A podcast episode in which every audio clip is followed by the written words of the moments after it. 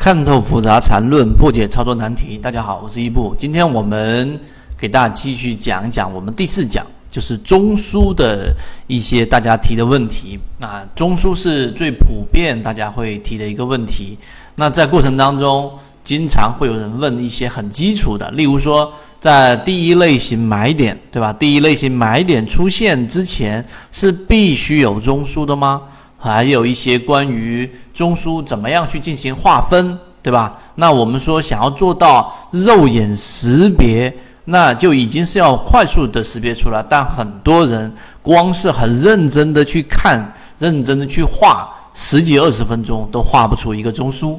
这里面其中就是我们所说的，大家被啊这个被包裹在外面的复杂性。给缠绕住了，所以我们今天这一节我们就讲中枢，帮大家剥离掉那些无效的、无用的，或者后面你才需要这个去学习的一些内容，然后去真正的先把最核心的拿出来，然后把它串联起来，这个才是最有效的一个结果。好，我们就正式开始。首先，我们先看一看，这是大家普遍问的一些问题，我们都有认真收集，我也认真去看，其中包含的几个比较普遍性的，例如说像这一个我们的圈友，然后我们的船员问的顶底分型之间包含 K 线进行合并处理，你看画了这样的一些线，我们想要做到肉眼识别，初期来说没错，我们是肯定要分解它，但实际上呢，要画下来并没有。那么复杂的一个点，待会我会拿出来解决这个类型的问题。还有就是关于包含的问题，第二节我们在讲的包含，大家一定要认真去看。这个是其中一个船员问的，例如说我们看这一个，对吧？这一个 K 线怎么去处理包含？待会我回过头也给大家讲。那第二讲讲的很清楚了，这一个图其实很好去处理两根。没有包含关系的这两根 K 线，然后定一个方向嘛，向下下下就是低低吗？对不对？高点当中的最低点是这根 K 线，低点当中的最低点是这根 K 线，那么挪过来就自然在这个地方形成一个 K 线，然后再从左往右处理，还是很简单的。然后呢，第四就是有人问，第一类型买点前面一定有中枢吗？答案是一定要有一个中枢，第一类型买点前面必须要有一个中枢，对吧？那当然还有这一个问的这个。呃，问题我们这位船员问的也是非常基础，就是他圈出来这个地方算不算这一个呃第一类型买点？然后这个地方算不算一个中枢？你看，如果你对于我们这一节的中枢听完之后，回头再看这些问题，你就会发现这都是太简单的问题，并且太过于基础，有一些是错的很基础的，错没有关系，怕就怕在一个错的地方一直绕来绕去，绕很长的时间，迟迟不能推进。我来给大家说一说，我们圈子里面这一次把缠论里面的一些核心，当然没有办法穷尽，但是还是我说那一个话题，减到不能再减。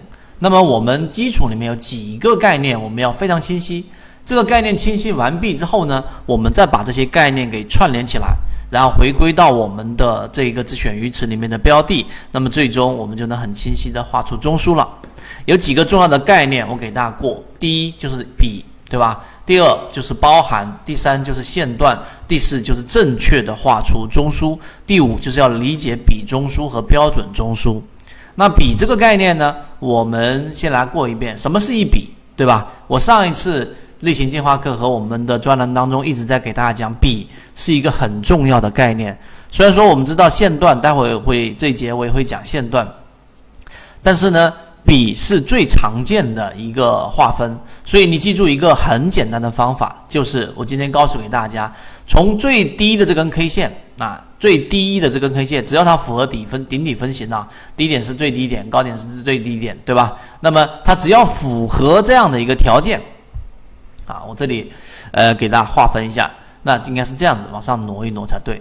那么符合这样的一个条件，从最低的这个底分型和最高的。这一个顶分型，这两个最低跟最高 K 线一共经过处理之后，注意这里，经过处理之后，必须是包含五根或者是五根以上的 K 线，你才需要去看，否则就这就完全不是一笔，一定是五根以上的 K 线。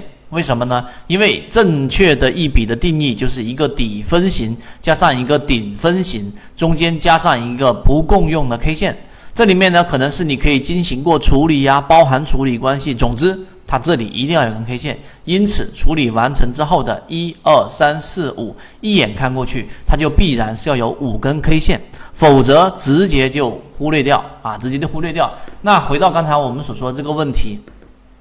有一些地方，举个例子啊，我放大这张图，是我们其中一位船员问的，也具有代表性。他问的是，在这个地方上啊，你看它这里圈出来，请问这个地方上算不算一笔呀？对不对？这是一个底分型，这是一个底分型，这是不是非常具有代表性？我放我放大给大家看，这很有代表性。为什么呢？因为如果你明白我说的这个道理之后，其实这个地方上你都不用怀疑，我圈出来的这个地方，这里是不是一笔？你看数 K 线吗？对不对？它的顶分型跟底分型之间一共才一根 K 线，怎么可能是一笔呢？它中间都加起来一共要满足五根 K 线，它才是一笔。所以这种地方就是我说肉眼识别怎么达到，就是你肉眼识别一看啊，这根本就不够五根 K 线，就是我们说的这个笔的挪移啊，再往右边这样去往往右边去找这个顶分型，这一笔就根本就不成立，不成立。明白了吗？这里也不成立，这里也出现两个底分型，因为我在上一讲给大家讲过，底分型是只要符合条件的都会罗列出来给大家，因此它一定是能有一些地方它不符合，它也出现底分型，但它不是一笔，明白我的意思吗？所以这一笔应该往右边画过来，画到这个底分型，满足刚才说五根 K 线，这才是完整的一笔。你看，就这么一个技小小的技巧，只要你掌握，基本上你就能很快的画出每一笔了。所以这个是最基本的技能，第一笔。第二个，我们来看包含关系，这个大家认真去看看第二讲怎么去处理包含关系，对吧？你如果说不会处理包含关系，在这种地方看到了没有啊？像这些遇到这些 K 线，你好像就得一个一个去画了。对不对？但实际上呢，你只需要记住高高低低，对吧？这个地方一处理是一根 K 线，那这一根 K 线就是这个低点当中最高点当中最低点，低点当中最低点，然后出现一根 K 线，然后这一边呢就跟它是不包含关系了哦，合并之后的 K 线不包含关系，然后从这一根 K 线再往右边处理，对吧？去确定方向，那这样就很好处理了。你看这地方是向下的一个方向，然后还是一样的这样的一个处理，所以这个是第二个我们要明确的包含。所以，因此第二个啊，我在这地方就不再重复去说了，大家去看第二讲关于包含的，这个是判断中枢的第二个要掌握的技能。这里呢，就把一些我自己接触到的，并且认为对于散户学习缠论有帮助的优质资源分享出来。更多的问题探讨，MACD 七幺二，邀请你进到我们的圈子。